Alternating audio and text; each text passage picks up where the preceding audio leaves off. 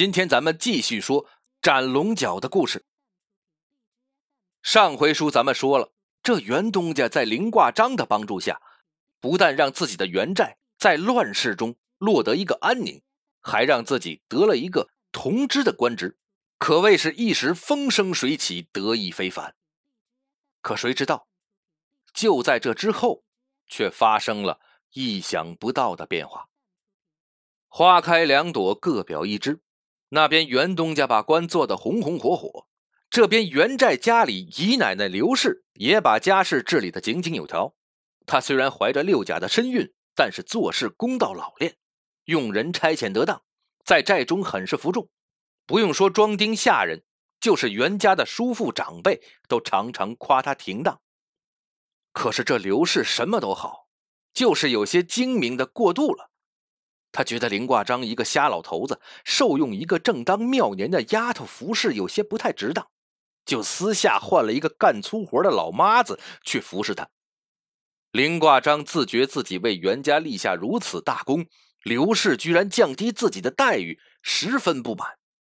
但毕竟寄人篱下呀，当面也不好发作。有一天，一个家奴因为偷懒，被刘氏狠狠打了几鞭子。恰巧照顾林挂章的老妈子有事出了寨，袁刘氏便派被打的家奴给林挂章送饭。这家奴啊，对袁刘氏怀恨在心，存心挑拨林挂章和袁刘氏的关系。给林挂章送饭时，悄声对他说道：“舅老爷，姨奶奶存心捉弄你，这给你盛饭的碗呢，以前是喂猫的。”林挂章听罢大怒。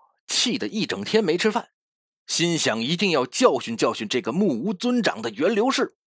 可自己双目失明，行动不便呢，也无法与袁刘氏理论，只能从长计议，请外援来帮手。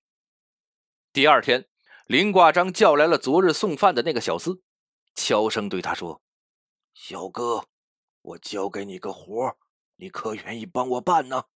办好了，我把你家老爷给我的银钱。”赏你一些。那奴才见有钱可拿，连忙答应下，就问：“舅老爷，您有什么吩咐啊？”林挂章说：“你马上启程去济南府，到山东总兵衙门找孙师爷，告诉他我在此处，让他速来看我。如果总兵衙门问你哪里人士，你就说你是颍州同知家里的，找孙师爷有公干。”若是有门子衙役为难你，找你要拜帖，你就给些银钱。说着，从怀中掏出了一袋银子，又补充道：“对了，姨奶奶若问你外出要去哪里，你就说，我给老爷推算了当月运势，要你口信送去。一切安排稳当，那小厮就上了路。原来这林挂章啊，还有个师弟姓孙。”因为能掐会算，又会写字算账，在开封时被一个军官收作幕僚。后来这个军官一路受他指点提示，没几年就做到了山东总兵。林挂章失明后，原本就想去济南投奔他师弟的，可请的车夫知他在开封算卦攒下了巨额财产，就夺了他的钱财，把他扔在了路上，这才有一开始被袁东家救起的一幕。话说，那家奴马不停蹄的赶到了济南府，顺利的见到了孙师爷。孙师爷听说自己同门师兄流落在陈州乡间，即刻就跟总兵将军告了假，跟那家奴往陈州原寨去了。孙师爷见了师哥，听师哥说了自己双目失明、被车夫坑害等一系列的遭遇后，两人抱头痛哭。袁刘氏听说来人是林挂章的师弟，又是山东总兵衙门的，自然不敢怠慢。当晚安排了酒席迎接他。酒足饭饱之后，孙师爷想消消神散散步。袁刘氏就安排下人陪他到寨中四处走走。散步回来之后，孙师爷回到林挂章房中，林挂章支走了照顾自己起居的老妈子，正要向师弟抱怨袁刘氏对自己的种种劣行虐待。他还没开口，就被孙师爷抢过话头来。师兄，这寨里真是了不得呀！他说完，林挂章扑哧一笑：“嘿，你总兵麾下第一名赞化老爷，什么样的高城大寨没见过？区区一个陈州乡下的小寨，有什么好惊奇的？”孙师爷答道：“我所说的了得，不是墙高寨大，而是此间格局了得呀。这家在此驻寨的仙人，乃是个看舆门里的高手啊。不大的寨子，却能巧用寨子的寨墙、哨塔、巷弄、水井，围绕袁家内府，成了一个团龙捧珠的大局。局成百年，他家这是要出真龙天子的。”林挂章听罢一惊，原来袁老太爷、袁东家等内府子弟如今升迁的如此之好，都是前人驻寨时埋下的福根呐。自己暗记袁东家夫妇的八字，不出意外，那真龙天子就是袁刘氏腹中的胎儿。林挂章问他师弟：“那此局可有弱点？”孙师爷想了半天道：“他这个百年大局已定。”是必要出个九五之尊的。花园里有一片竹林，就是那真龙天子的千军万马。竹林中鹤立的一松一柏，犹如那龙的双脚，是辅佐那天子的将相。若此花园草木遭殃，那君王肯定坐不长久的。林挂章听罢，点头称是，对师弟绝口不提与袁刘氏的间隙。次日，孙老爷要带林挂章走。林挂章只说要在此给袁东家报恩，不愿去济南了。孙老爷只好作罢。一个月之后，袁刘氏即将临盆，袁东家告假回家探望。袁东家一进寨，头一个就去给林挂章请安。林挂章见了对自己恭恭敬敬的袁东家之后，原本要报复的心又软了下来。毕竟是自己的救命恩人，一招破了他家的百年福根，未免下手太重。于是就想向袁东家抱怨几句，要是袁东家训斥袁刘氏几句，把服侍自己的小丫头换回来也就罢了。袁东家找他来问卦时，他言语之间捎带出袁刘氏对自己的种种排挤。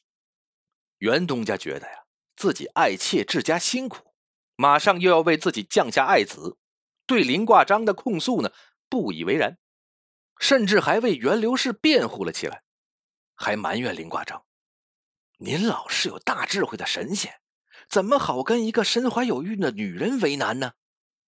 林挂章没有想到啊，受自己一路指点恩惠的袁家外甥会做如此反应，面上不表露，可心中却大怒，决心要报复他家。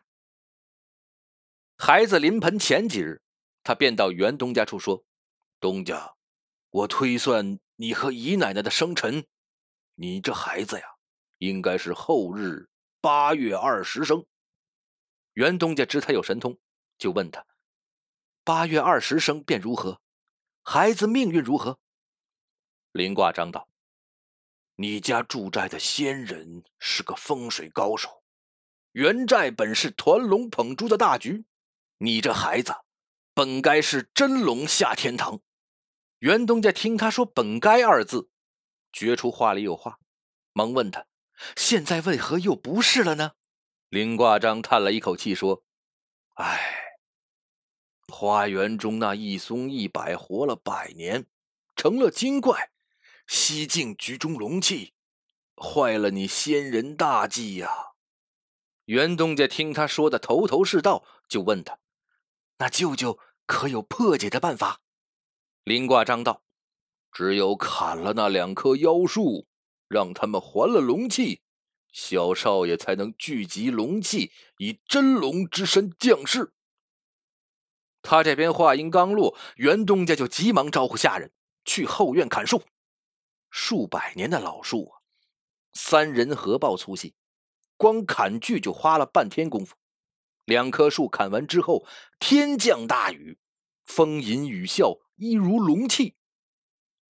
此事过后几天，林挂章就央人套车送自己去济南。袁东家百般挽留，林挂章只说：“你家百年富贵大局已定，无需我再多指手画脚了。我再留此间也是无益呀。”袁东家无奈，只好派两个家奴护送他到济南去了。又过了几日，八月二十，袁刘氏生下一子。这孩子果真与众不同，刚出生就不哭不闹，聪颖异常，根本不像个婴儿。直到他过了满月可以见风了，奶妈抱着他散步，走到后花园，他看到两个硕大的树墩子在地上杵着，双手捂着头顶，嚎啕大哭，几日未止。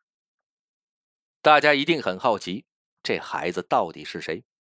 我来给你们理一理。袁家辈分排字是：治三药九保氏客家，启文少武魏伟国华。袁老太爷是九字辈袁东家是宝字辈这个孩子呀，当世字辈前文说过，官军凯旋之日，袁老将军给这孩子赐名为凯。那这个孩子的全名是什么呢？就是袁世凯。